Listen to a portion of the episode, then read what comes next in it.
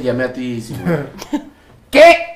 Gracias, bandita. Bienvenidos a Escupir en el Tiempo. Este programa donde revisamos películas que por lo menos tienen ocho años de haber sido estrenadas y que las analizamos para ver cómo las han tratado los años. En esta ocasión, uff, uff, uff, molto placere personale, porque así siento que se dice en italiano mucho, mucho placer particular, porque analizamos la primera de, de Paul Thomas Anderson, nunca habíamos analizado una aquí, no es la primera de él, Ah, sí, eh, viene de viene de Sydney, este, y es...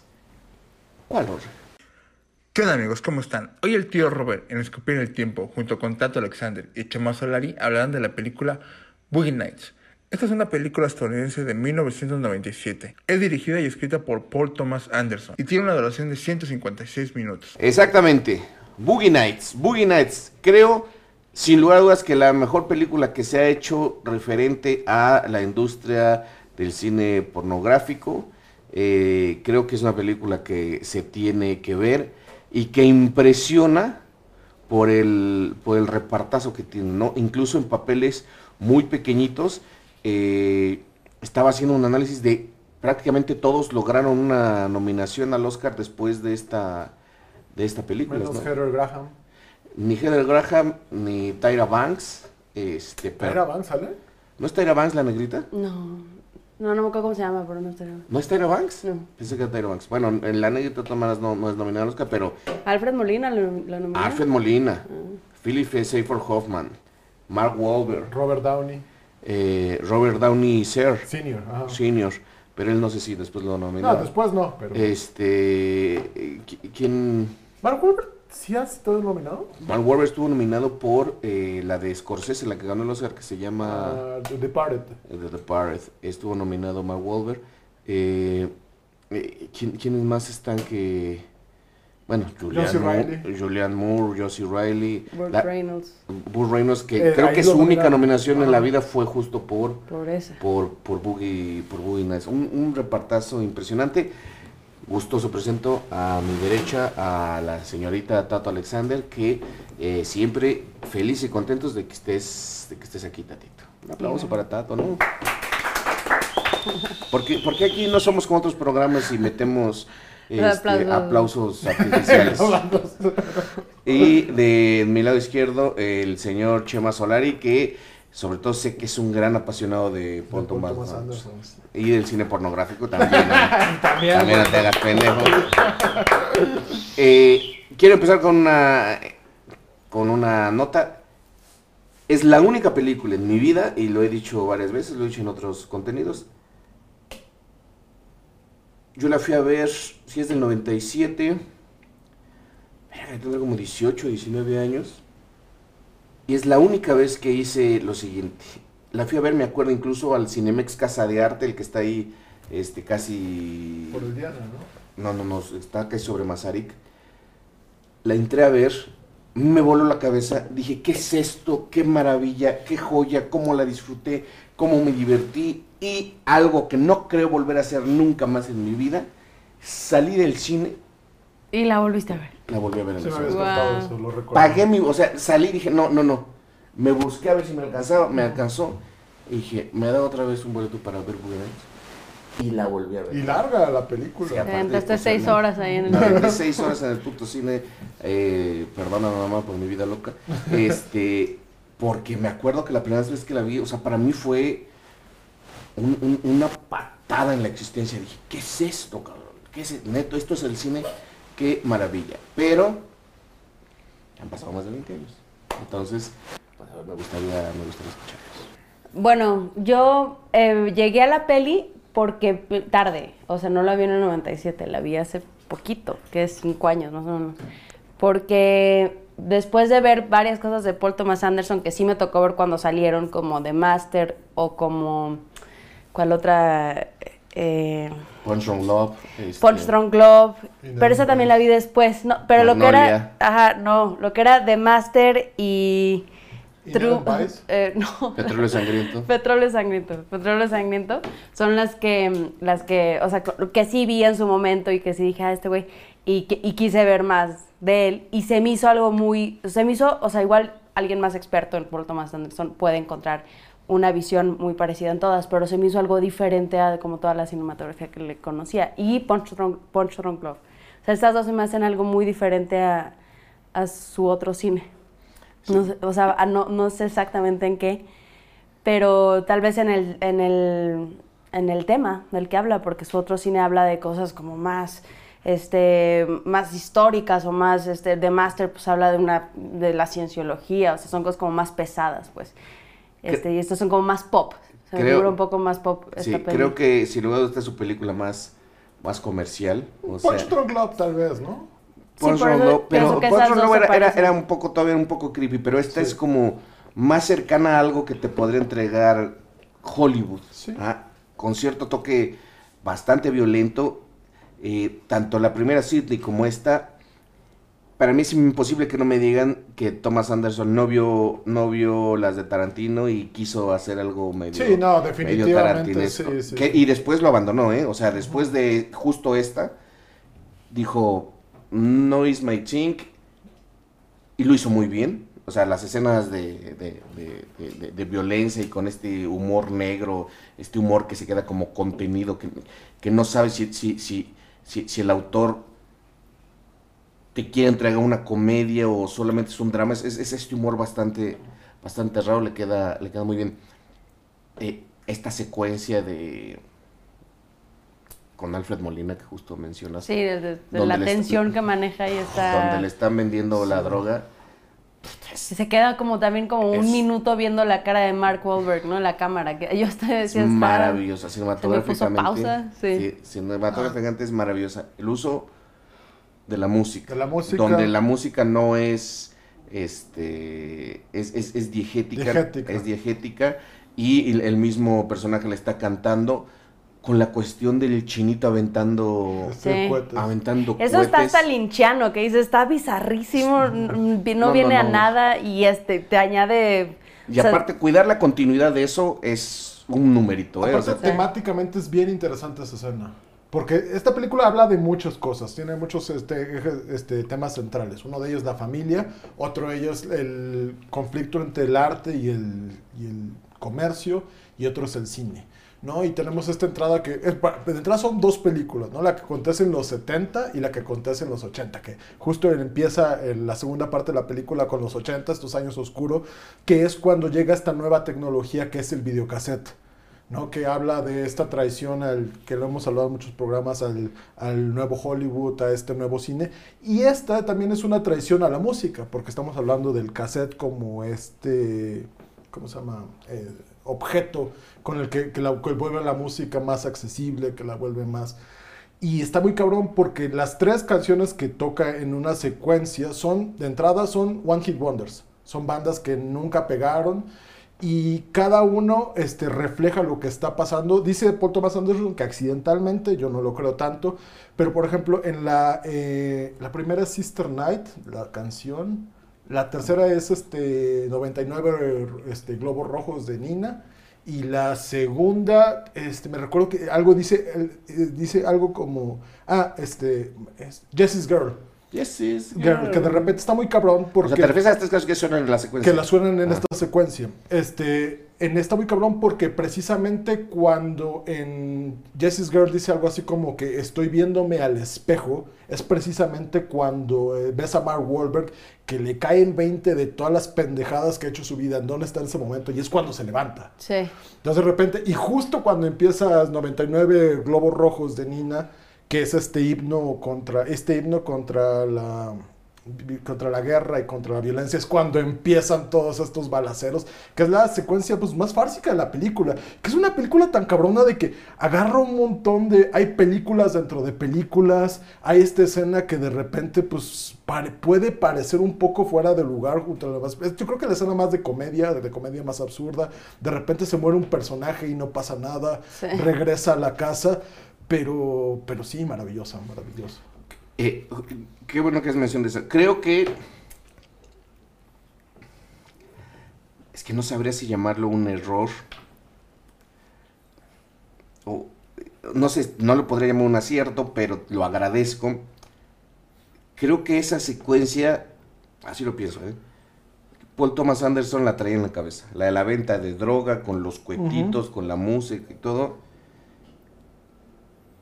Y siento que de alguna manera intentó meterlo en la película. Sí, Porque totalmente. no, sí. no, veo relación no lo alguna relaciona con nada. Y con absolutamente. Está de hecho, desconectada de hecho este de personaje que dices que muere, el del bigote, lo presentan como con calzador en, Sí, en en- la en fiesta la de fiesta. finales de los setentas y de repente vuelve a aparecer. Es- Pero es el fotógrafo, ¿que no? No, No, no, es no, no, el, no. el stripper.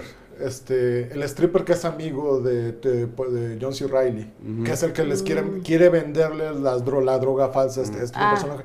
Y es el único personaje extrañamente en la película. Todos tienen cualidades de redención. Él es el único personaje que es como que no es tridimensional, que Sí, ya, más- pues estás hablando del que se llama Todd.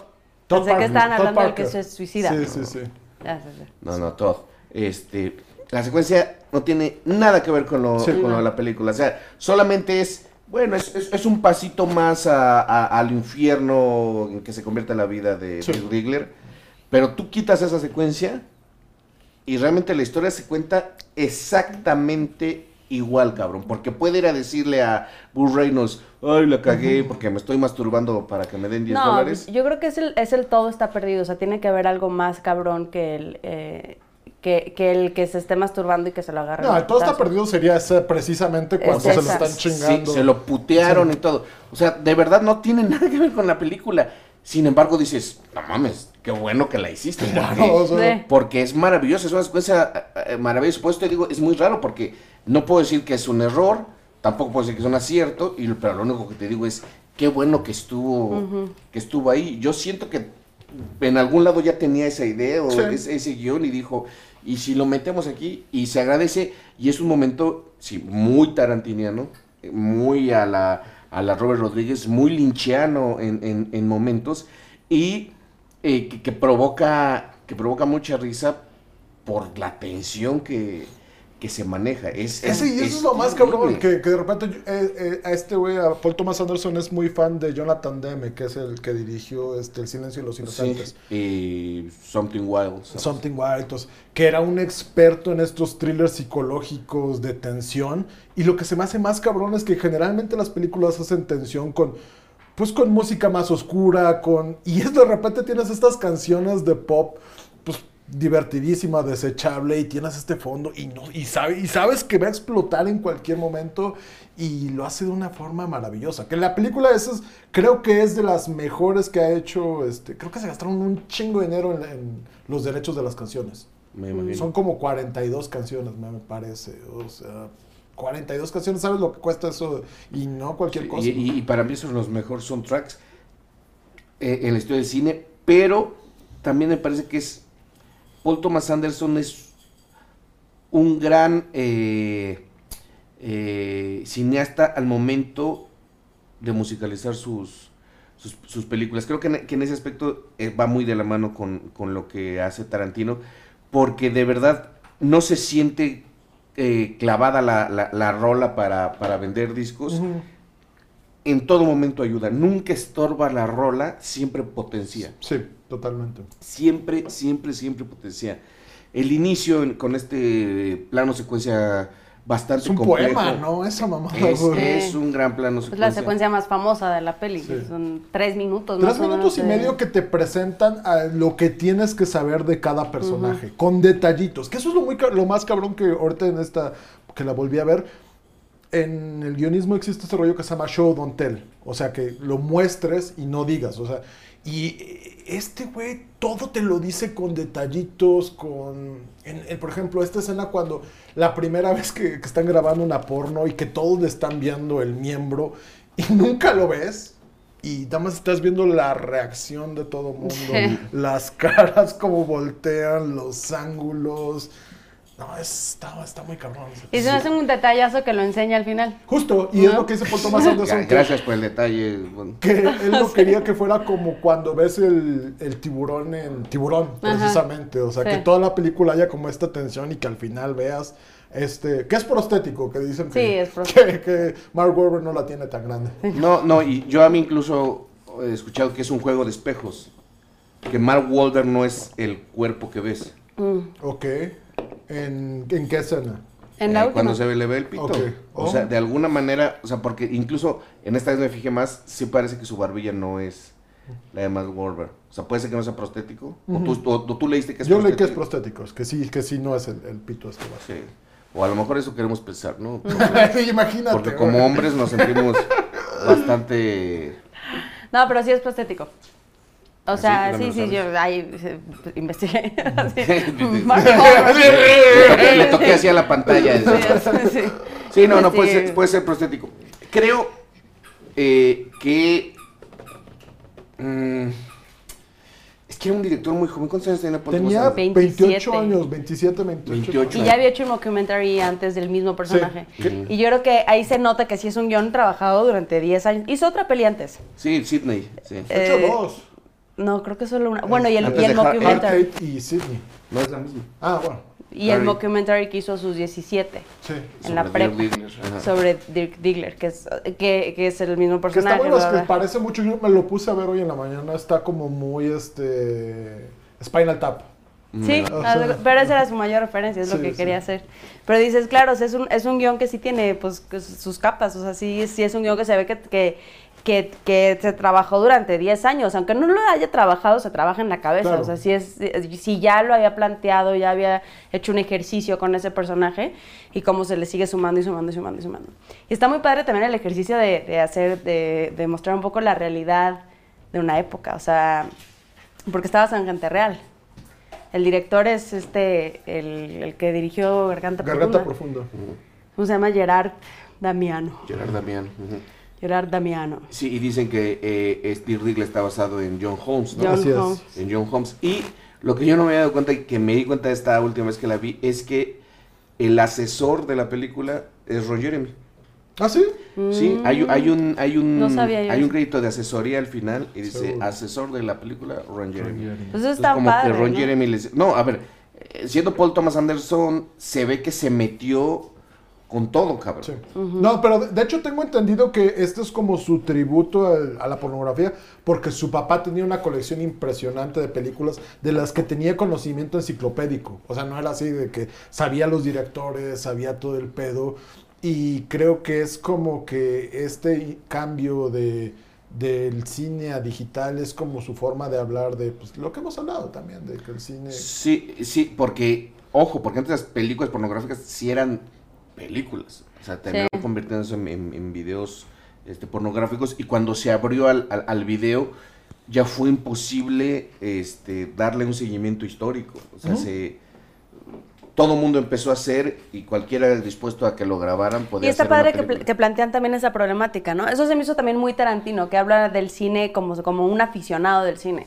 Y, y el, el plantear la, la- Pues el cómo cambia para la gente de pronto ciertas nuevas tecnologías, ciertas nuevas tendencias. Como en Once Upon a Time in Hollywood, cómo cambia para el personaje protagónico de pronto el, o sea, el shiften, nuevas tendencias de, de, de- de géneros y así, que ya el cow- cowboy ya no está tan de moda. Y acá el tema de la introducción del video y el, eh, el baile análogo. Eso, o sea, cómo, cómo tiene un impacto hasta en un director porno que dices que jamás lo pensarías como un artista o alguien que esté aferrado a hacer cine en análogo. Y pues sí, y afecta también a todos, o sea, porque al final creo que se trata de eso, eh, también la secuencia del año nuevo, cómo terminan los 70s y empiezan los 80s, justo es cuando empieza como el declive de todos. Y creo Sí. que habla de eso, o sea, de que termina el análogo, empieza el video. Esa escena está muy conectada con la primera, porque en el primero es un plano secuencia donde vemos todos felices, donde los vemos todos chidos, y en este, en la fiesta, los vemos en su peor momento a Ajá. todos. O sea, Sí. incluso termina con este, en la pornografía hay un término que se llama el money shot, que no les voy a decir qué es, porque pues quién sabe si... Bonnie shot es cuando ves el semen salir del pene. Ok. Entonces... Es, eh, es, es, es la toma que cuesta más dinero. Porque claro, porque no- tienes que cacharlo en el momento exacto. Y que aquí eh, eh, termina con un money shot, pero en vez de tener, en vez de que sea semen, es la sangre de Little Bill que se suicida con- y que pues es el fin de la Que inocencia. aparte yo quería hacer mención, porque justo Exacto. sí, toda esa de- secuencia me parece que es lo más maravilloso de, de- de- de la película. No solamente el plano secuencia con el que termina, donde viene el suicidio, sino todo lo de la fiesta de Año Nuevo, que y aparte dura veintitantos minutos esa secuencia, Sí.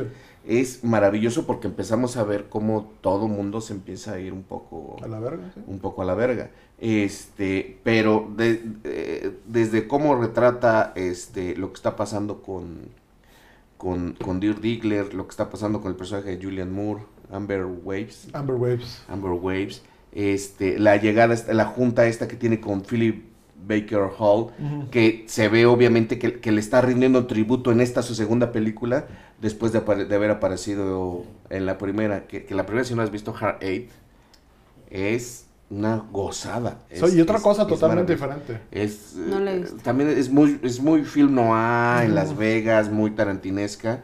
Este, y la verdad es que todos pensábamos que se iba a decantar por allá este Paul Thomas Anderson, ¿no? Que iba a ser como una especie de, De- de segundo Tarantino violento. Son muy compas los dos, o sea, como que sí tienen esta rivalidad amistosa de que... Pero Paul Thomas Anderson se fue para otro lado, cabrón. Sí. Mientras, sí, mientras Tarantino se, se quedó haciendo este tipo de cine cómico, violento, etcétera, etcétera, Paul Thomas Anderson se fue por otro lado que se agradece.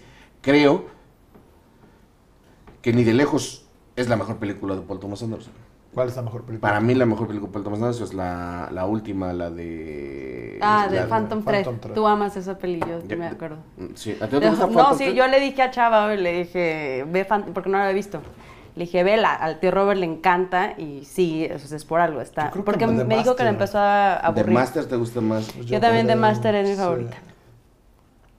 Es que no, más bien es que, güey, no Es hay que Petróleo, pedo, todos Petróleo, están chidos. Petróleo Sangriento está... No, Sí. Inherent Vice no está chida. Ah, a mí sí me gustó. No está chida Inherent Vice. A mí The Este, Master se me hace así, la, o sea, es- está cerca de mi corazón. Porque aparte, o sea, están, güey, Joaquín Phoenix y Philip Seymour Hoffman, o sea, en sus top de los sus mejores personajes. ¿Qué pedo con. Philip Seymour Philip Seymour No, Hoffman en esta película? No mames, ¿qué? Es, es, es maravilloso. Yo, yo, yo hablaba con Steph y le decía, es que ve, o sea, Philip Seymour Hoffman es, para mí, quizá el mejor actor del siglo XXI. Probablemente, Que ya lo sí. perdimos.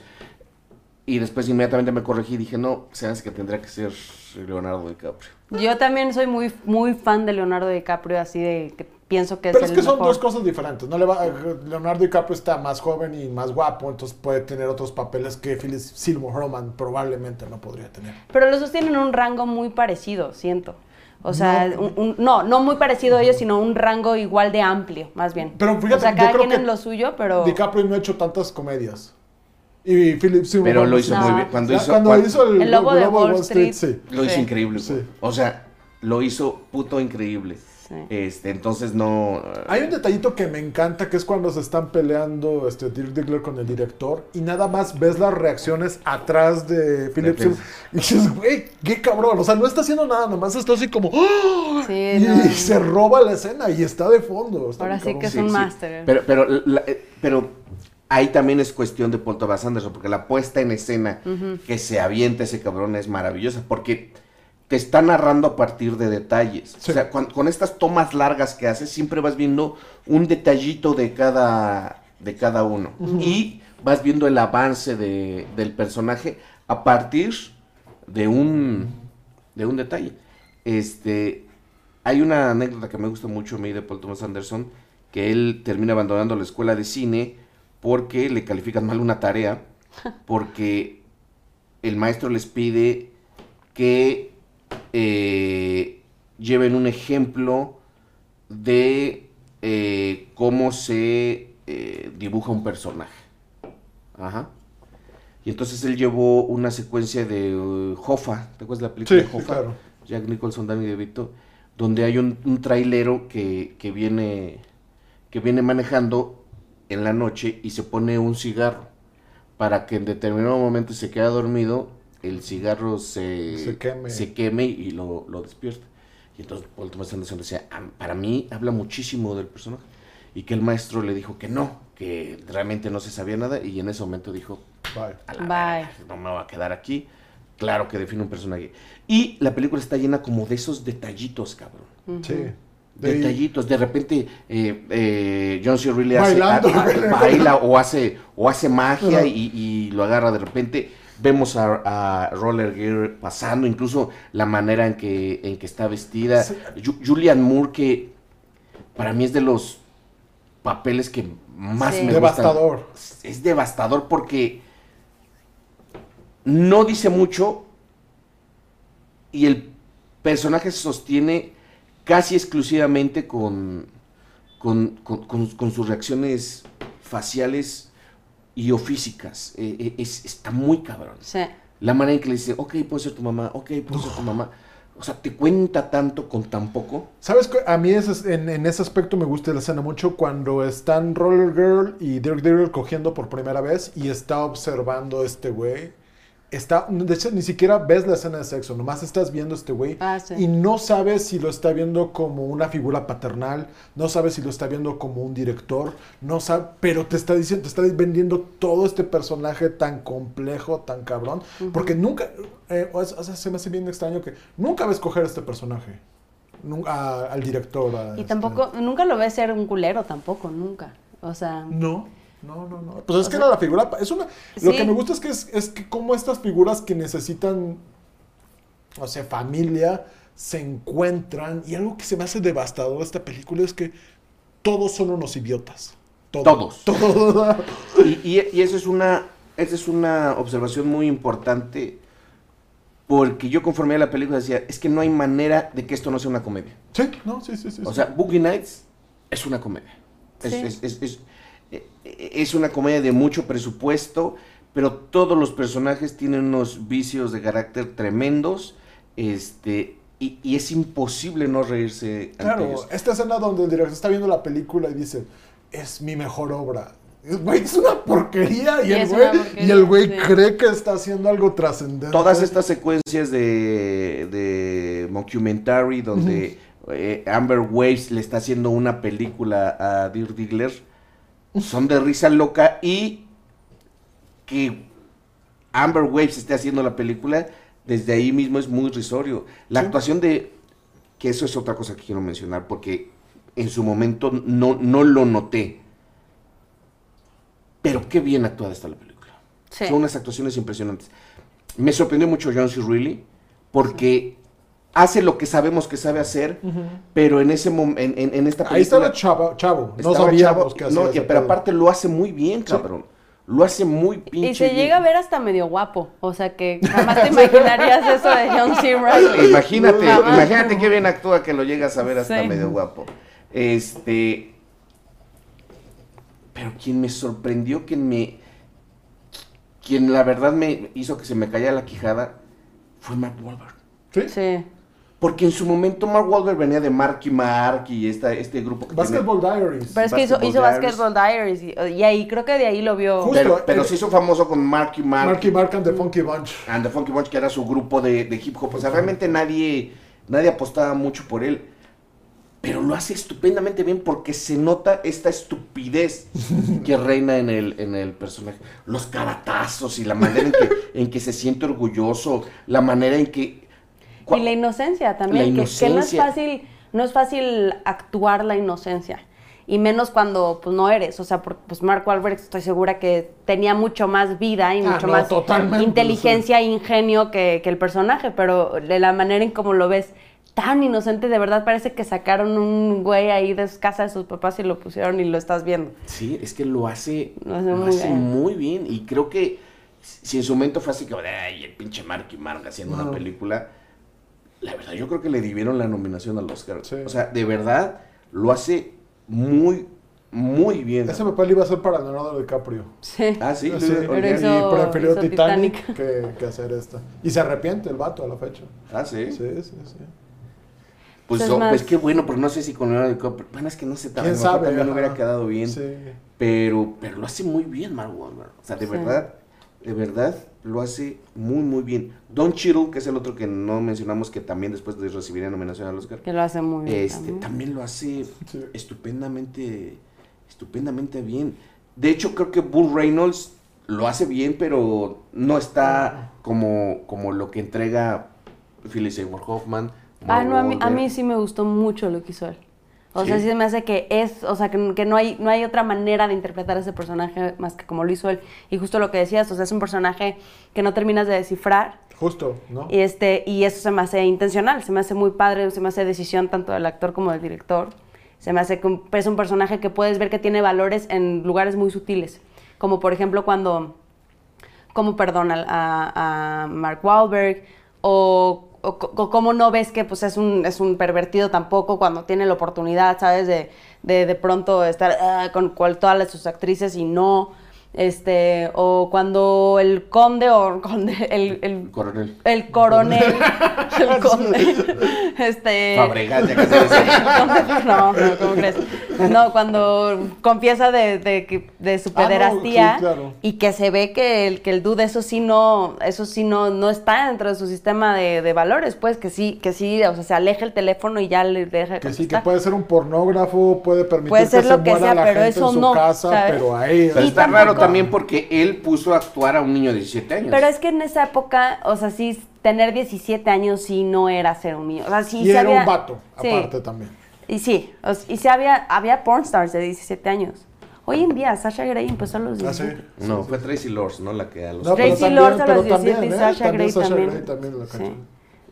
Pues es, o sea, sí, eso es un área gris, pues, pero no es lo mismo que niños. No, sí, Entonces sí. está interesante ver que, que tiene un punto de vista sobre eso, pero tampoco es preachy, Sí. ¿no? Es que de hecho la película es extraña porque a pesar de que habla de sexo, no es tan sexosa. Y está muy cabrón que viene de esta época donde Paul Verhoeven había sacado este, Showgirls con- y fue un fracaso. striptease. Eh, eh, ajá, Striptease, que también no le fue muy bien. Y era cuando estaba más o menos este el rollo de Bill Clinton y de Mónica Lewinsky, que a estar como este rollo puritano en Estados Unidos y sacan Sí. esta película en medio de esto que es como pues revalorar el sexo como no algo tan no sé, o sea, es una película totalmente de su tiempo. El rollo de Tarantino, el rollo del sexo, pero, pero, pero a pesar de que es una película muy de ese tiempo, envejeció muy bien y Sí. la puedes ver cualquier, o sea, sabes, no es, aunque es un producto de su tiempo, no es exclusivo de su tiempo, es universal, es atemporal. Ahora, yo a mí me gustaría que habláramos un poquito de una cosa. ¿Es moralina la película? No. no Poquito sé. sí, ¿eh? ¿Sí? Poquito sí, poquito sí, sí, sí, sí. Se me hace más moralina la otra que vimos del porno, la de Princess. Princess, eh, sí, pero también está, o sea, siguen, siguen viéndolo, siguen Sí. viendo por encimita a los actores porno. Sí, de hecho, aquí sí, sí, sí. los plantean como unos estúpidos. Los plantean como unos estúpidos y aparte todos tienen su... Bueno, no la mayoría, pero todos tienen su redención, ¿no? O sea, ya no terminan siendo porno los que tienen un final feliz. John C. Reilly se vuelve un mago, este... ¿Qué más pasa? Esta, eh, Sí, Amber se Wells vuelve es una directora. directora. O sea, sí hay un crecimiento. El, un- los únicos que siguen en esta cuestión es este... Este... Roller Girl se regresa a la escuela, entonces sí, sí hay algo de cuestión moral. Eso no, eso no te hace mucho ruido así. Roller Girl regresa a la A escuela. la escuela, sí. Sí, es como de neto, o sea, Sí. ¿qui- qui- ¿quién, Sí, quién produce sí. esto? ¿Disney? O sea, ¿sabes? Sí. O sea, ahí sí me parece que es un tanto... Yo creo que, o sea, habla de que mm, ese, es, y que es, es verdad, ese tipo de trabajos tienen una fecha de expiración Totalmente. para todos. Y creo que es algo que, que lo que está, es lo que está diciendo. No, no está diciendo que sea malo, ni que sea antimoral, ni nada así. Simplemente está hablando de que tiene una fecha de expiración. Y cuando llegas a esa fecha de expiración, pues puede ser tur- turm- turmoilist, o sea, puede ser un turmoil, puede ser tormentoso, puede ser, puedes llegar a esa fecha de expiración de una manera muy, muy, este, pues sí, dolorosa y inesperada y pues llena de drogas y llena de, ya perdiste muchas cosas por la reputación que te da haberte dedicado a eso. Pero fuera de eso, no creo que le esté añadiendo más, más cualidades negativas de las que son reales. Ojo, pero también la película nunca habla de un tema que ahí está, que es el SIDA. Pero es que eran los setentas. No, pero en los ochentas. O sea, en los Pero no, pero se acaba como en el 84, o sea, la película la abandonamos como en el 84. 86, ¿no? Más o menos. Porque está el- cuando la canción que toca es la de las de los Transformers. de la película Transformers donde sale Orson Welles, que me parece que es de Por eso es año. como 84, ¿no? Ah, Entonces- 84, ajá. Pero, o sea, realmente la pandemia del SIDA sería 86, 87, si no me Pero equivoco. fácilmente podía haber tocado el tema. Yo creo que, no, más bien yo creo que lo toca en el sentido de decir, en esta época no estaba en la cabeza de nadie. ¿No? Sí. O sea, como que era, Todo era una fiesta. todo era una fiesta O porque sea, no... incluso, pero por ejemplo, esta secuencia también donde como toda una fiesta, incluso puedes levantarte un güey de la calle y te cógete a, a, Ujú. a- a Roller Girl. Y bueno, este, el personaje Reynolds buscando su, su arte, que le decía, no, güey, lo está haciendo mal, esto no es sexy, esto no es erótico. Pero esta cuestión de, ah, sí, tú eres mi compañera de la universidad. De la eso, prepa". sí, Es que yo creo que habla de algo muy real, que es la discriminación que, que le dan las otras personas a la gente que se dedica a algo sexual. O sea, que, que los ven para abajo. Yo creo que en la peli misma no los está viendo para abajo. Yo creo que habla de eso. Yo es algo que- real. Yo creo que Paul Thomas Anderson sí los está viendo por ahí. Yo creo que no. No, o sea, de hecho, no veo cómo no, o sea, los No, trata como, como tontos a, No, a todos. no son A uno tontos. lo, No, lo- sí los- son tontos, sí, son tontos todos. O sea, a Mark Wahlberg lo verguea.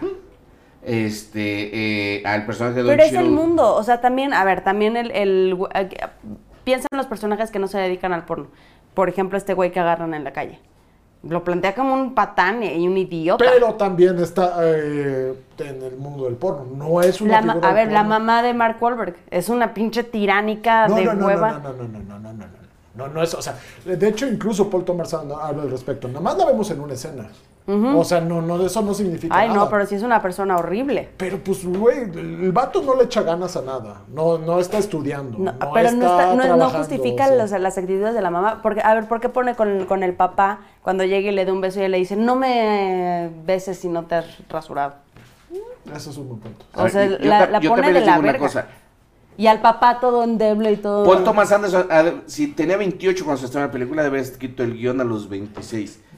26 años, o sea, tampoco podrías esperar, pues, demasiado de, No. de Paul Thomas Anderson. Creo que hizo un divertimento y de repente, pues, repitió cosas que, pues, que vio en la tele y que Sí. se, le- se le hicieron sencillas. O sea, yo, yo diría, tranquilos, o sea, no, no, no hay que hacer un análisis muy profundo con Boogie Nights, a diferencia, por ejemplo, de The Master. Ah, no, claro. o a ya- diferencia No, de, pero de yo creo que sí podemos, 26 o sea- años a los 40, ¿no? Sí. Sí, sí, claro. pero yo claro. creo que sí podemos eh, discernir el punto de vista de él. Y Pero yo, creo, que sí veía a los personajes de encima. O Sí, sea, yo creo que tienes no. 26 años, difícilmente vas a decir, ay, no, sí. Tienes esto- 26 años, eres un güey que lee un chingo, que sabe de cine, pues sí los vas a ver un poquito para abajo. Perdón, o sea, sí. Yo, yo difiero en ese punto. Yo no creo que los veía para abajo. Hay, hay una historia bien cagada este, que cuando se estrenó Boogie Nights llegó Stanley Kubrick a platicar con, con Thomas porque le gustó mucho la película. Dijo, ah, es bonita tu película, sí, pero como de un- en un tono como de, como de decir, ah, sí, está bien. Pero en el momento que Stanley Kubrick se entera que también escribe la película, ya es como, le cambia el tono y dice, ah, cabrón, o sea, no, Ah, no eres como cualquier pendejo, ¿no? Eres un autor, eres un Sí. cineasta, de verdad. Sí. Pero yo creo que, insisto, a estas alturas, incluso hasta Punch Rolled Up, las películas de, Pa- de Paul Thomas Anderson son un, un divertimento muy chingón, ¿eh? O sea, sí, Sí, son, sí, son, sí. son muy divertidas. Creo que todavía no hay una búsqueda más allá de ser un buen cineasta, te- te- tener su lugarcito en Hollywood. Por eso creo que son diferentes Punch Drunk Club y Boogie Nights que toda su demás cinematografía. Porque la- las demás, por lo menos, The Master, eh, There Will Be Blood, Phantom Thread, hablan de personajes mucho más complejos. Sí, sí, sí, sí. Muchísimo más Bueno, el, de Punch Drunk Love se me hace un personaje súper complejo. Sí, sí, Sí, sí, sí a- es. a- aquí... Pero es más divertido, esto se está llevado Sí. como a... Sí, sí, o sea... que- Menos que- oscuro, que- siento. que- Creo que la búsqueda de, de Petróleo Sangriento en adelante, ya Paul Thomas Anderson Sí, ya- ya es es, otro es nivel. otro, Sí. es un artista, busca profundidad, busca busca muchísimas otras cosas. Profundidad no solamente de los personajes, sino desde De lo que puede ser el Sí. cine este y, y- y demás, etcétera. Creo que Boogie Nights es una cosa sumamente divertida, eh, pero difícilmente creo que pueda aguantar un análisis como de repente hemos tenido sobre otras sobre otras películas, o sea, que de repente sí ves que los personajes son wow, una cosa sumamente eh, compleja. Eh, por ejemplo, Amadeus, ¿no? Que, que, que se, que se me hacía que Amadeus tenía muchas, mu- mu- muchas cosas que podamos eh, revisitar y leer. Y Boogie Nights siento que no es tanto así. No, pero pues es porque la, la película que quería hacer. Claro, no, no, no. Y, y, y, y, me parece sumamente... Es una comedia sumamente increíble. o sea, No, y yo seguramente la veré varias veces antes de morirme porque me, me, me gusta mucho. Hay secuencias que me parecen maravillosas. O sea, lo de Julianne Moore, de verdad. Eh, con esta película ya fue cuando dije, Julianne Moore es otra cosa. Es, Sí, es- no. es- es una actriz. Sí, es un una gran monstruo. actriz. ay, pues sí. por eso ha trabajado varias veces con ella. Por lo menos trabajó en la siguiente, la de En, este, en Magnolia. Magnolia. Es, es, es, eh, es, es un monstruo. Creo que eh, todavía no adquiría una madurez artística por Thomas Anderson cuando hizo. Definitivamente. Se hablaba mucho, por ejemplo, de Kevin Smith, que pedían sus primeras tres películas, Clerks, Mallrats, este, Chasing Amy. Ujú. Decían, no mames, y es un güey chavo que todavía no encuentra su madurez Y nunca la artística". encontró. Y nunca llegó, güey. Sí, claro. Con Paul Thomas Anderson creo lo mismo, pero con él sí llegó. Sí. Y incluso eran películas todavía más cabronas que, No, no, sí, claro. Que- Que Sí. Mallrats, que- que Mallrats. Bueno, Chasing Amy, me, a mí me- algún día hablar de Chasing Amy porque me parece que tiene cosas bastante interesantes. Este, pero creo que es- es- son sus obras, que no quiero decir menores, pero No, no, de, no, no mames, de- tío, no. de menos búsqueda. Oye, oye. O sea, o sea, es- son otra cosa. Ey, tranquila, no te pongo a hacer porno. porno de perritos. Este, eh, eh, la, la, la verdad es que eh, la carrera de Paul Thomas Anderson es, es, es sumamente, sumamente gozable, ¿no? Sí. Incluso con, la, con las películas que de repente mucho público dijo, es que aquí ya no entiendo. ¿no? O sea, Boogie Nights era de lectura fácil, pero de Masters, ahí te encargo. Sí. Eh, es, es, es otro... Vicio inherente, que tú no la cachaste, también. pero sí está bien verga. Ok, vicio inherente. Phantom Thread yo creo que está subestimada también. o sea, a ti Phantom te, gusta mucho y se Para mí es una de las grandes cinco películas de lo que va del siglo. O sea, Sí. Phantom Thread a mí me parece... Es un personaje complejísimo. es una película no. de terror, que es lo no, más cabrón. no, ¿no? no, Sí, Pham- sí. Phantom Thread es por donde lo veas, en cuanto a actuación, en cuanto a guion, el guion es maravilloso, las actuaciones son increíbles. Sí. Hasta Cinematográficamente, el vestuario, Sí. este, el uso de la música, la fotografía, no, o sea, es, es- es- para mí es una película pues, lo más cercano a la perfección, Phantom. Sí, sí. O sea, es, es, es- Y qué chistoso, ¿no? Porque el personaje precisamente está buscando esa perfección. Ajá. Exactamente, sí, Sí. sí, sí. No, o sea, Phantom Thread para mí es, Sí. o sea, es, es, es obra mayor. O sea, entiendo que Boogie Nights me va, me va a seguir gustando y la voy a disfrutar durante años, pero Phantom Thread, o sea, es, es, es otra cosa. Para mí se, se- se cocina, Sí. se, se- se cocina aparte, es, es, es- es- es otra cosa. Eh, pero, pero está chido porque no sé si ahorita, o sea, le tengo la misma devoción a Boogie Nights. Cuando fui chavito, pues sí, me, me, me encantó y la, la, la entré a ver dos Es que es, pues sí está como más pachados. De pronto se me figuraba también a Dazed and Confused, o sea, como en el ritmo. Sí. O sea, como que es muy, muy chaval, pues, de pronto. Es también como estas películas de Robert Altman que son un montón de Sí, películas corales, et- et- pero, pero es a lo que voy. Por eso sí creo que de repente la película sí es un poco moralina. Sí. Pero no me espanta, o sea, no me sorprende. Que escribió un güey de 26 años, cabrón. O sea, tampoco iba a ser un ensayo sobre lo eh, permisible y, o sobre eh, otras cuestiones. Y está bien. Está bien. Es, es como el cine de Tarantino. Por ejemplo, el, cine de Tarantino yo creo que la, la madurez artística, esta menciona madurez artística, no le llegará hasta, pues yo creo que hasta Once Upon a Time in Hollywood, cabrón. No, yo creo que antes. Uy, no sé, güey. Es Bastardo sin gloria. Bastardos Sí, sin Gloria justo, es- sí, es, sí, sí. es un divertimento nada más. Pero qué divertimento, Pero, cabrón. pero, pero, pero no, no tiene los, o sea, es que por ejemplo, Eras Eras una vez en Hollywood, yo sí la pondría al lado de Phantom Street. ¿En qué aspecto? en que es En una el obra tema. mayor, profunda y con un, un, un, un artista con, con una, un- una madurez Pero a ver, cabrón, los impresionante. primeros 10 minutos de Bastardo sin Gloria son... ay, los- No mames, es Mastercrafting. Sí. Sí, sí, pero, pero no, eh, no, no es, no es, no es, no es, no es una obra de esas que a, a veces yo lo, yo, yo, yo lo pongo así, ¿no? Tú tienes muchos tipos de arte, ¿no? Tienes la danza, tienes el cine, tienes la literatura, tienes la música. Pero si tienes a cada uno en su bolsita, pues de repente dices, ay, no mames, esta película es una chingonería comparada con todas las demás películas. Pero si de repente sacas la película de su bolsita y la comparas con las grandes obras literarias, pues la verdad dices, no mames, la la película es... O sea, no, no, no, no le pega a las grandes obras literarias. O sea, las obras literarias la ven así como de, ah, sí, película, sí, chido. Pero para mí Phantom Thread, o Érase una vez en Hollywood, es una película que la sacas de la bolsita y dices, a ver, Está con el se agarra pues. Avien- aviéntenme su mejor novela, aviéntenme este, su mejor ensayo, aviéntenme. Dice, esta saca a la casta por el cine. ¿Sí me explico? Sí, sí, sí, sí. Entonces, yo, yo así lo veo, güey. Y, y si de repente saco Glorious Bastards y digo, a ver, avienta la uni- la- aviéntame la última novela de Jonathan Demme, de, perdón, de Jonathan Lethem, me confundí con- pues de repente va a ser, pues, no, güey, no trae nada. O sea, sí, sí es, sí es un divertimento, sí cinematográficamente es, es, es, eh, es- es muy importante, pero... Sí entiendo, o sea, quizá te refieres a...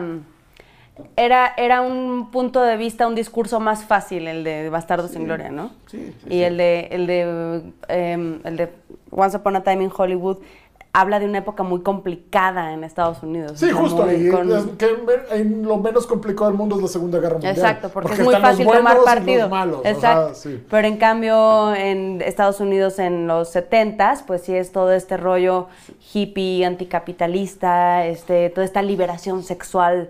Eh, No, pero incluso ¿no? Que- lo- lo- los personajes y la manera en que reaccionan con su entorno, o sea, me parece muy cabrona. O sea, sa- ¿sabes, por ejemplo, qué películas?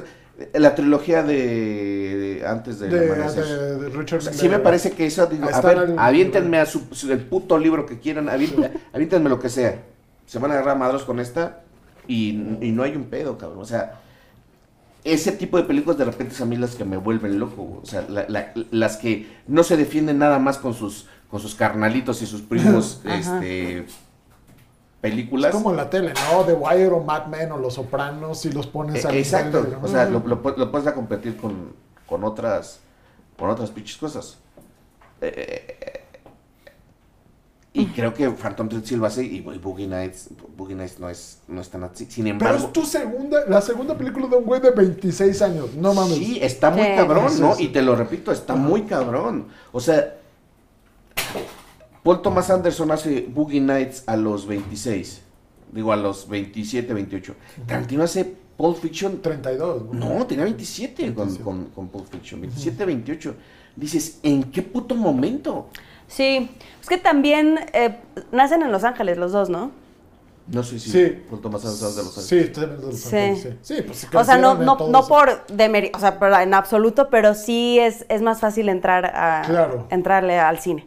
O sea, ¿sabes? O sea, tanto de mamarlo como de entenderlo, como de apreciarlo, como de verlo, como hasta de conseguir un trabajo. O sea, y es más fácil conseguir un trabajo en un set que en un Star Wars. Totalmente, O sea, totalmente. Entonces creo que sí, o sea, sí es de, de qué pedo, pero hay un- también, o sea, como que encontrándole la explicación a esta genialidad, de pronto hay caminos para entenderla. O sea, yo, yo, yo alguna vez cuando era chavo, tendría como 22, decía, eh, encontré un, un artículo de una revista que decía personas que dejaron grandes avances artísticos o grandes obras antes de cumplir 30 años. Y eran un puñado. No, son un montón. ¿Antes de cumplir 30 años? Sí, pues a a ver, cuando están las, las- todos los que se mueren a los 27. No, pero si los pero, 27. pero bueno, si lo comparas con los millones de personas que hay en el Bueno, mundo, sí, es eso sí. nada. Ahora, yo, yo, yo te digo que estaba mencionado Orson Welles y estaba mencionado... Kurt es- Cobain. Este, no, este morro que... eh, poeta. Ay, se me fue su pinche nombre. Este güey también. Ese güey no sé si antes de los... No, sí, sí, sí. Pero a ver, tampoco me parece... Tampoco está al nivel, ¿verdad? Bueno, sí, no, no. tampoco, no. Se está hablando... Ay, el, el güey que, que hasta... eh, DiCaprio lo interpretó en una película. Jim Ah, eh, no, Jim Jack. Hugh, Hugh, eh, Jack Hughes, o ¿cómo se llama? No. Jack Hughes. No, no, Jack Hughes. No, Jim el aviador. El de Basketball Diaries. No, no, no, no, no. Aviador. donde, donde, eh, eh, ah, Bordeaux. Ah. No, Antonio Ah. Bordeaux, no. Ar- Artoz, no. Ahorita, ahorita se me olvidó. El que escribió el de, eh, el diario de un, no, ese es James Joyce. Este, bueno, ahorita, ahorita me voy a acordar. Eh, pero realmente son, son, son muy pocos. O sea, antes de los 30 años. Es más, yo, yo casi tendría por regla, si no fuera por estos pequeños ejemplos, de decirle a, a poner como regla que nadie menor de 30 años debería hacer una película. ¿A qué edad escribiste este? Ok, está bien, a los 29, casi 30. Ah, mira. A los 29, casi 30. O sea, porque ¿qué vas a decir? Sí, no, totalmente. Sí, sí, sí. De acuerdo. No, pero pues. O sea, tu, tu discurso nada más va a ser repetición de otros discursos que seguramente viste en la pinche tele. No, y es importante hacer esos discursos porque si no tienes estos ensayos, después cómo vas a hacer Exacto, claro, maestras? claro. Exacto. Por, por eso, pero, pero por eso cuando llega una película, justo como Pulp Fiction o, o- o como Boogie Nights, que son grandes divertimentos, que me maman, pero realmente no puedes esperar que aparte Pero sean, a ver, a ver, sean- a ver, sean per- perdón, profundos. o sea, tú dices que está más cabrón este Once Upon a Time in Hollywood que Pulp Fiction. Desde un punto de vista artístico, sí. Híjole. Se me hace muchísimo más divertido, me parece que, que trascendió más este Pulp Fiction Ah, dentro, no, de- totalmente, dentro sí, del cine. Pero incluso te puedo decir que eh, eh, se me hace mejor Perros de Reserva que, que, que Pulp Fiction, pero Pulp Fiction me encanta, me parece uno- una obra maestra Eso ya cine. antes y después. Sí, totalmente. Sí. Pero, pero pensando en esto que te digo, no sé si Pulp, Pulp Fiction la pudieras enfrentar con otras con otras cosas. Yo digo que sí. Yo estoy contigo en esa. O sea, esa eh, es más forma que fondo. Ahora la forma es Ah, es que es la forma es, revolucionaria. sí, La es forma es sí. revolucionaria, Ah, la forma es re- precisamente. pero de fondo no hay nada. Por ejemplo, yo hay como tres películas que he visto en mi vida que digo, güey, nunca había visto algo así. Una fue Pulp Fiction, la otra fue Boyhood. O Sí. sea, te puede gustar o no Boyhood, pero si dices, güey, nunca habías visto un experimento de este tamaño. No me acuerdo cuál es la otra, pero ajá, o sea, y pues, güey, sacar eso y sobre todo a esta edad, no mames. ¿Pero por qué te gusta más Boyhood que la trilogía? No me gusta más. La, trilogía la trilogía de Linklater para mí es un ensayo filosófico y sociológico. Sí, yo estoy. No mames, o sea, para es eso sí y, para que veas. y cinematográfico. Porque, Y cinematográfico. Pero hay un montón de películas que se parecen. Como Boyhood no hay nada. Que- Yo Pero- veo que se parece a la trilogía de del antes del amanecer, del Pues, before. claro que sí hay, güey. O sea, no estoy diciendo. No, no que, estoy igual, diciendo- que igual se basaron en O sea, sí, o sea, pero no, no No estoy sé, diciendo que, no estoy diciendo que estén al nivel. Sin embargo, estoy diciendo que como Boyhood, ¿qué, qué cabrón se tarda 12 años en grabar una Está película? totalmente, pero, pero sigue siendo al final forma. del día el resultado de Boyhood Está bien verga. No, está muy verga, no, sí. está muy verga, pero has, has visto esa historia muchas veces, ¿no? O pero sea, porque esa era la intención, un Sí. coming of age, pero verdaderamente Pero real. Real. o pero sea, sí se me hace más, más cabrona la, la trilogía. Y también tiene otras. Richard Ah, no, Linklater, Richard sí, sí. que, o sí, sí, sí, sí. Sí, es, es muy cabrón, pero, Sí. pero la trilogía a mí sí me parece algo... O sea, si de repente me dicen, güey, tienes que salvar Cinco pelis. cinco pelis. o sea, Son tres, las De tres. este siglo, o sea, creo que sí agarro Once Upon a Time, agarro este... De este siglo, o sea, después del Thre- Phantom 2000. Thread, agarro la trilogía. No, la trilogía con la Este, primera es de los 90. ¿sabe- ¿Sabes qué otra me parece también? Híjole, es que hay varias. Revolutionary Road. Puta, Sí, sí. sí, sí. Revolu- tenemos que hablar aquí de Revolutionary Road, Sí. porque es maravilloso. De Eh, Sam no- Mendes, Sí, ¿no? y no me gusta mucho porque es que eh, está basada en un libro y aparte a mí me gustaría que la gente más bien le entrara a Richard Yates. eh, ¿El libro? en los- Mira, a- yo a nunca he leído el libro. Richard Yates es una cosa, pero lo que hace San Méndez es... Social también- Network. Fíjate, Social Network Es el mejor tiene muchas entre más sí. aristas de las, de las que uno podría pensar. O sea, más allá de una biopic, sí es una cosa que dices, verga. Y cinematográficamente... o sea, Cinematográfica y el guion. O sea, uno de los mejores guionistas con uno de los mejores directores. en- Social Network también es... es ¿Ya has hablado de esta Es acá? otra cosa. No, Social Network no, no la hemos tocado bien. Están saliendo muchas películas que se deberían... Y ya, ya pasaron 10. No, han pasado 10 años. Sí. Sí. Ocho, sí. Sí, tienes 2012, ¿no? Social 2012, Network. Ah, Es pues sí, 2012. Ya se podría hablar de, de social, de social Network. Pero bueno, estamos es- es- separando mucho de, de- de lo que es de lo que es Boogie Nights. O sea, para, para nada digo que sea una mala película. o sea, es, es gloriosa, es maravillosa. Simple y sencillamente creo que ya no me impresiona tanto como cuando era chavo. Sí. ¿Sabes? Incluso los este los, los planos secuencia, de repente digo mm, me parecen un No, ahí poquito sí, ahí sí forzados. difiero. O sea, en todo lo demás estoy de acuerdo, pero ¿quién? Quizá esa, se- esa secuencia de, de- de los petardos, sí ahorita le compite a, a varias secuencias así. No, es maravillosa. De- pero de- o pero sea, lo que les digo, de- yo creo que fue un capricho de. Sí, sí, sí, sí. Pero las demás no, las demás, o sea, planos, secuencias chidos, decías, has visto muchas veces, pero esa secuencia de los petardos sí se me hace Es que, es que más cabrón. creo, creo que tu filosofía Boyhood, decir, guay, esto nos debe de gustar porque fue muy difícil No, de no es hacer. que nos debe gustar. Es que es muy difícil de hacer y lo aterrizaron chingón. O sea, no es lo mismo. Pero, pero esa, es- esta también de repente es mi cuestión como, como con el plano secuencia. Es como de, no mames, que hacer un plano secuencia es sumamente complejo y hacer la puesta en escena y la fotografía y los actores y ta, ta, ta, ta, ta. Pero creo que más allá de los planos secuencia, que es como más difícil de montar y entregar, la secuencia de los, del chinito de los cohetes. es que dijo, "A la verga". No es lo técnico solamente. es lo- hay un montón de que hay güeyes que, no sé, este güey, el de Transformers, podría ser algo técnico muy cabrón. Pero es que puedes, estás contando una historia, que está el guion. No es, no es nomás para- Porque el director es que se quieren lucir técnicamente, hay un chingo. Pero que se luzcan técnicamente y aparte cuenten una historia. Como este güey te presenta a todos los personajes de forma perfecta. ¿Quiénes son con segundos? ¿Quién? Sí, ¿no? Sí. Y, y el plano secuencia justo, ter- eh, o sea, presenta todo el entorno y termina con el nuevo elemento que es, este, Dirk Diggler. Dirk Diggler, ah, mesereando. Este, sí, pero, pero si yo tuviera que, que estudiar una secuencia, estudiaría más la de, Sí. de los cuentos. O sea, me parece que no, no porque sea, que también es bastante complejo de realizar, pero no porque sea más compleja de realizar la otra, me va a gustar más. Creo que esta, aunque puede ser un tanto más sencilla, es, es eh, lo que busca y lo que consigue está, está muy cabrón. Y repito, es una secuencia que me parece que se puede ir de Boogie Nights sin Y un sí, pedo, cabrón. sí. Sin un pedo. Es más, me parece que incluso los personajes ni siquiera llevan una narrativa con respecto a lo que... El de Todd Parker, como tú dices, sí está muy metido con calzador. Sí, no, yo creo que no quería ensuciar a ninguno de los personajes y por eso metió a este Sí. güey y justo llega cuando empiezan los 80 y toda esta cuestión. Entonces, A lo que voy, creo que Boogie Nights es un gran divertimento. Gran, gran divertimento. Como lo puede ser Perros de Reserva, como lo puede ser Pulp Fiction, o sea, a ese puto nivel. Como puede ser Corre, Lola, Corre. O sea, sí son nada, películas. nada, para acá, nada. Poco pones a correr la corre al nivel de esos.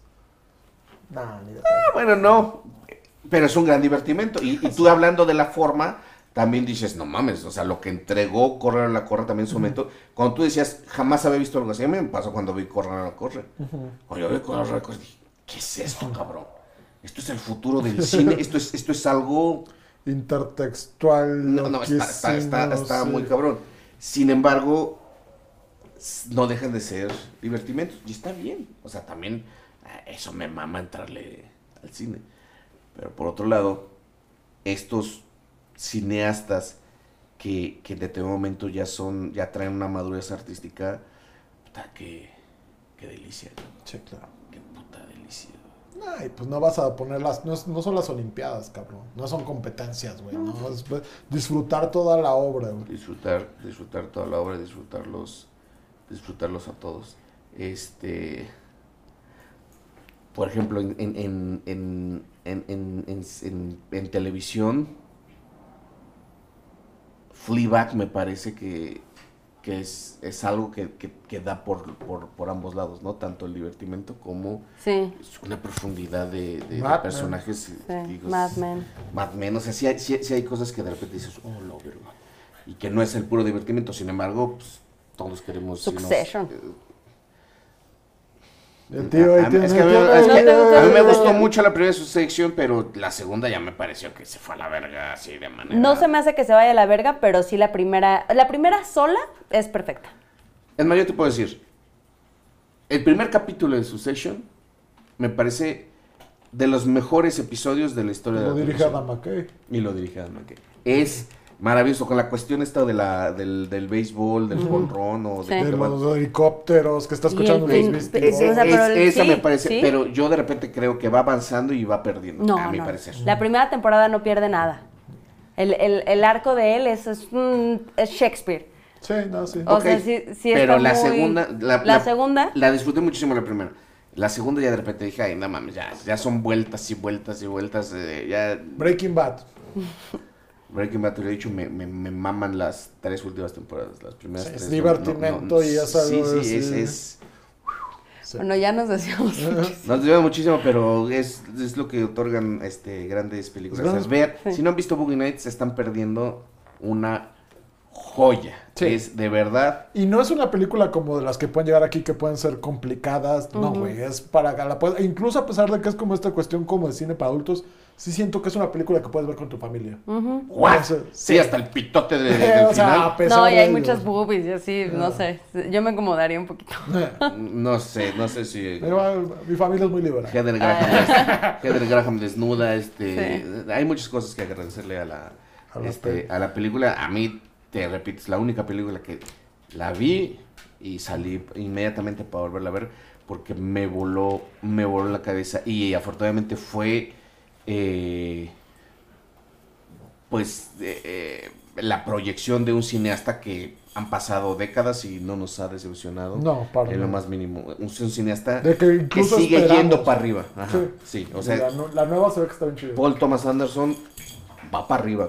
Y, y aunque de repente, en la que no sabemos, pero si la que sigue no está tan buena, estoy seguro No que pedo. después la que Sí, sigue, sí, sí. o sea, es un director que va para arriba, va para arriba y ojalá nos dure muchísimos años, porque si a sus 27 entregaba cosas como Boogie Nights, ¡a la ¿Qué va a verga! a los 60? ¡A la verga! No, no mames, ya, ya siendo todo un artista con toda esta madurez que, que pudiera tener, que ahorita, bueno, ya tendrá como 50, ¿no? Sí, tienes sí, sí, sí. Pues eh, yo, yo creo que, que puras cosas chingonas nos pegan de Paul Thomas Anderson. Banda, este, muchísimas, muchísimas gracias por eh, estar aquí con nosotros en No Mames que no la has visto. Escupir en el tiempo. Escupir el tiempo, por eso digo Pero que también no mames que no las has visto. Pero también no mames que- ya va a volver, ¿eh? Ya va a volver, no mames que no lo has visto. Y muchas gracias también si, si lo llegan a ver. Eh, la siguiente semana tenemos una cosa ah, muy bonita que también quisiera este, hablar largo y tendido. Eh, eh, Main Girls, de, escrita por, por Tina Fey. Oh my ¿Y cómo le god. pusieron aquí? Chicas pesadas, ¿no? Chicas pesadas. Chicas pesadas, vamos a hablar de chicas pesadas la siguiente semana. Y dentro de 15 días, pues tenemos que jugar una de terror porque ya viene, Sí.